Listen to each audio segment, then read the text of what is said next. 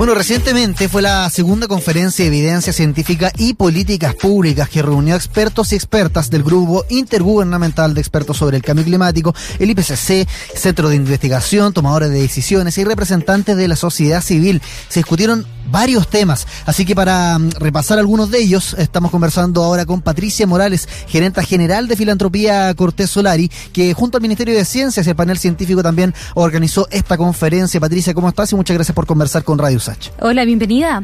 ¿Cómo están?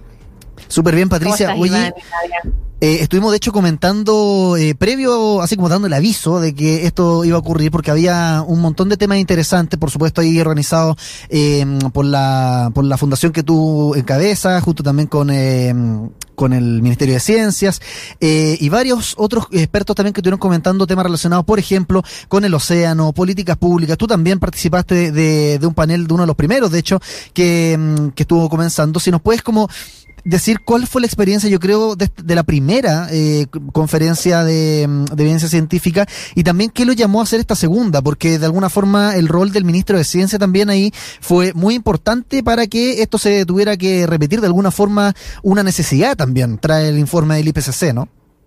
Claro, a ver, efectivamente acá el, origen de las conferencias regionales sobre el cambio climático, eh, organizadas en parte también por el IPCC, que es este panel intergubernamental de Naciones Unidas para el Cambio Climático, viene de la COP25. La COP25 quedó, yo creo, de manifiesto lo que ya muchos veníamos eh, sabiendo y diciendo hace mucho tiempo, y es que lamentablemente eh, la ciencia no está en el corazón de la toma de decisiones en materia de cambio climático. Y para que eso ocurra, no solo se requiere voluntad política, sino que también se requiere dar a conocer los informes científicos, normalizar las conversaciones y que la ciencia salga del territorio de los científicos y que se dialogue con economistas, con abogados, con la ciudadanía, la sociedad civil, el sector privado, etcétera. Entonces, Así es como nace y se gestan estas conferencias regionales que reúnen a los científicos de los países de América Latina y el Caribe que participan en estos informes del IPCC. Acuérdense que el IPCC es esta institución de Naciones Unidas que reúne a científicos de todo el mundo para ver el estado del arte en materia de cambio climático. Entonces, cuando hablamos de la conferencia eh, regional, vienen los científicos de la región y revisamos múltiples temas. Y el año pasado, o más bien el 2020, justo antes de la pandemia, organizamos la primera conferencia regional en Chile, muy eh, patrocinada, por supuesto, y coorganizada con el Ministerio de Ciencia, Tecnología, Conocimiento e Innovación. Y este año, entonces, hicimos la segunda conferencia regional. Participaron autoridades de distintos países y, por cierto, que por parte de Chile, principalmente, también estuvo como coorganizador el Ministerio de Ciencia. Patricia, fue una jornada muy intensa, con conversaciones también muy nutridas desde los distintos puntos de vista que ustedes plantearon. Al cierre, ¿cuál es el balance más importante que tú consideras que sí o sí deberíamos compartir con la ciudadanía, aquellos que quizás no se enteraron de la conferencia o porque uno u otro motivo no pudieron participar de forma permanente en las conversaciones? A ver, yo primero creo que la primera, la primera gran conclusión es la urgencia, la urgencia que todavía no se plasma. Lamentablemente, el común de las personas considera que el cambio climático es una agenda sectorial, que compite con la agenda de salud, de educación, de desarrollo económico, etcétera. Y no lo es, en realidad es una agenda transversal. Yo misma soy economista y en general el cambio climático no se ve desde una perspectiva multidimensional. Yo creo que la primera gran conclusión es que esta problemática hay que abordarla desde una perspectiva multidimensional, que no solo es lo ambiental, sino que también es lo social, lo cultural y lo económico. Entonces acá tienen que intervenir todos.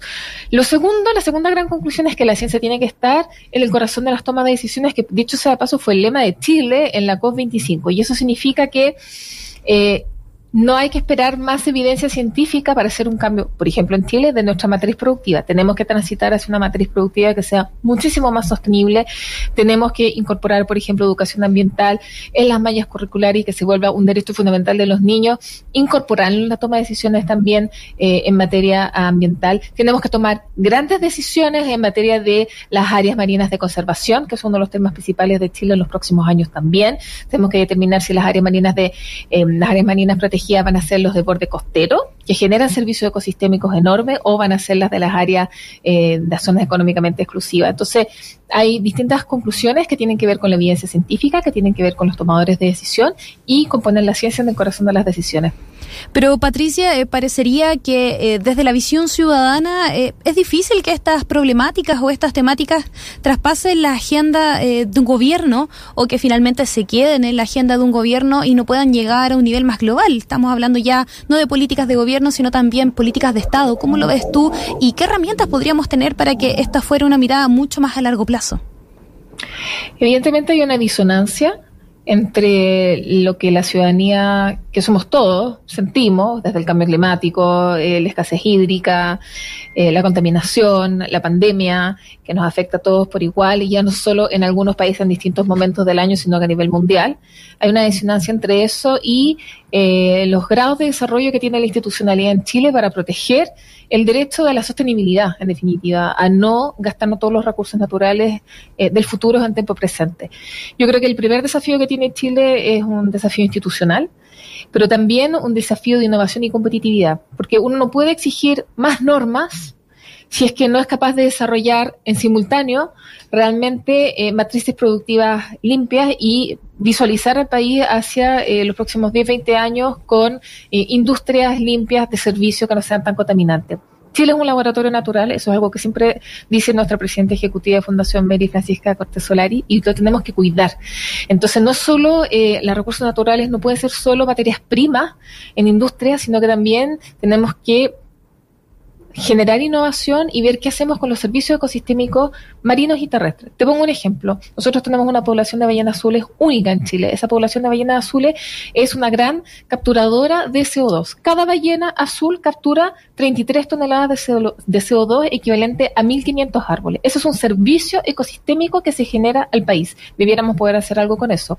Lo mismo pasa con las turberas, lo mismo pasa con las rocas, lo mismo pasa con una serie de otras especies que tenemos en nuestro país. Entonces, de alguna manera es un absurdo que veamos la naturaleza únicamente como una fuente de materia prima. Es una falta de creatividad económica y también un absurdo eh, a mediano, en corto plazo y ni hablar a largo plazo. Entonces, yo creo que el desafío es, por una parte, más regulación, mejor institucionalidad en realidad más que regulación es una mejor institucionalidad, un servicio de evaluación de impacto ambiental fuerte, por supuesto, pero también ser creativos en el uso eh, y la convivencia que tenemos con nuestro hábitat, entender que somos parte de la naturaleza y no estamos sobre ella. Patricia, eh, a pocos días de que mm, se emitiera eh, el, informe del IPCC, este informe alarmante, nos estuvo de hecho varias semanas hablando sobre el tema, conversábamos, yo me acuerdo, con el, con el exministro Pablo Badenier, también biólogo marino, y alguna de las reflexiones que había ahí es que, bueno, claramente a nivel no solamente latinoamericano, sino que en Chile hay hay un déficit, sería, digamos, ciego, sordo, no asumirlo, eh, en materia, digamos, de institucionalidad, a nivel, digamos, de los distintos gobiernos, de cumplimiento hacia las metas científicas y medioambientales.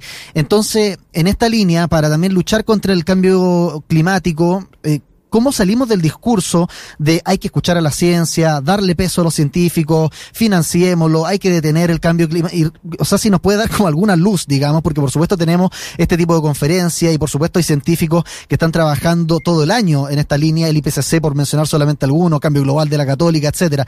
Eh, pero salir de, digamos, de este discurso porque la verdad es que eh, ya eh, es patente que la gobernanza no dio, digamos, eh, no, no dio el alto, no dio el ancho, y por algo, digamos, tenemos los informes que están dando las noticias que, que tenemos que estar asumiendo ahora y pagando también las, las consecuencias. Entonces, ¿qué luce hay eh, que nos digan, bueno, sabes que la gobernanza sí puede de acá a un corto plazo cumplir las metas que necesitamos o realmente no, no hay ninguna, ningún tipo de esperanza? Y lo pregunto a ti también, que está, digamos, estrechamente ligado con varios sectores políticos. Entonces, puedes por ahí tener alguna lo que pasa es que la, gobernanza no es un ente independiente. La gobernanza somos los ciudadanos, somos todos. Entonces, eh, en realidad, yo siempre, cuando dicen la gobernanza, yo digo, bueno, todos estamos llamados a participar de la acción cívica, eh, la acción en términos de política pública eh, y exigir también a los tomadores de decisión respuesta en esa materia.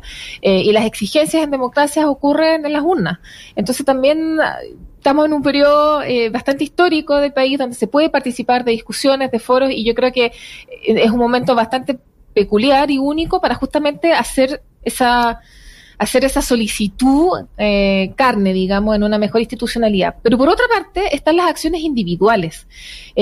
tampoco uno le puede pedir al Estado que haga todo, porque también está el sector privado y está la sociedad civil. Y la sociedad civil somos todos y todos podemos ser filántropos ambientales, teniendo acciones colectivas, viendo cuánto gastamos, cómo trabajamos los desechos en nuestra casa. Entonces, creo que también hay un tema de eh, no simplemente vociferar, eh, la crisis de cambio climático, sino que también ver internamente qué es lo que uno puede hacer eh, como individuo propio, ser parte de las redes eh, climáticas que existen en las ciudadanías, que son muchísimas, hay muchísimas campañas de, no, de menos usos de plástico, etcétera, y a nivel de la institucionalidad, fiscalizar, fiscalizar a nuestros tomadores de decisión. Acá hay muy mm. poca fiscalización, no basta con salir a la calle, la fiscalización no ocurre ahí, la fiscalización ocurre dentro de los parámetros de la institucionalidad. Entonces, eh, yo creo que el, llamado también es, es, crezcamos como sociedad, eh, participemos, nos hagamos partícipes de las asociaciones, de las fundaciones, de los núcleos de toma de decisión y que nos organicemos en conjunto para eh, que se tomen las decisiones de sociedad y que se den primero los diálogos y luego los consensos que quisiéramos ver ocurrir. Sí, eh, Patricia, previo a la conferencia, el ministro de Ciencia, Andrés Kuf, enfatizó que en la región de América Latina y el, para fortalecer la generación de conocimiento, la sistematización y la disponibilidad de evidencia científica para así promover estas políticas públicas más robustas y ambiciosas, todo por supuesto a miras de la COP26. Hablando de colaboración, ¿cómo evalúas tú la colaboración que estamos haciendo Chile con Latinoamérica, pero también en comparación con los países que finalmente son los que evidencian los mayores índices de contaminación. Estamos hablando de Estados Unidos, estamos hablando de India, donde finalmente ahí las emisiones de CO2 son realmente alarmantes en comparación con otros países de la región, como por ejemplo Chile. Ya, voy a tratar de responder porque la, pregunta se puede responder desde distintos ángulos. Eh, la colaboración entre científicos existe y es real y esa existe hace muchísimo tiempo. Los científicos permean mucho entre sí. Es muy usual que entre una universidad o algún estudio nacional o internacional intervenga de eh, científicos de, de, todos los lugares. En realidad la ciencia yo creo que tiene esa particularidad de que no tiene nacionalidad.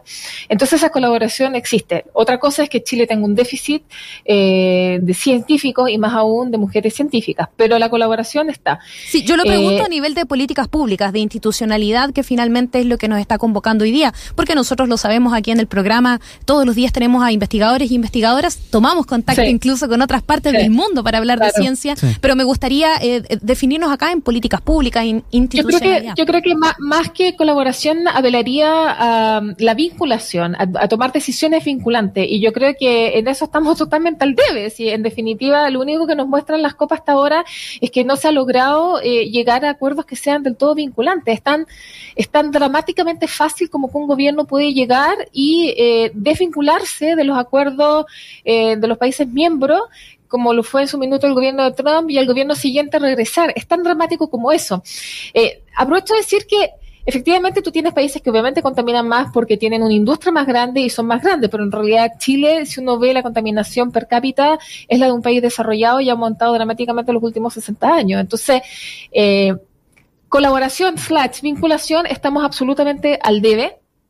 Eh, y ahí yo creo que el gran desafío es reducir el stock de CO2.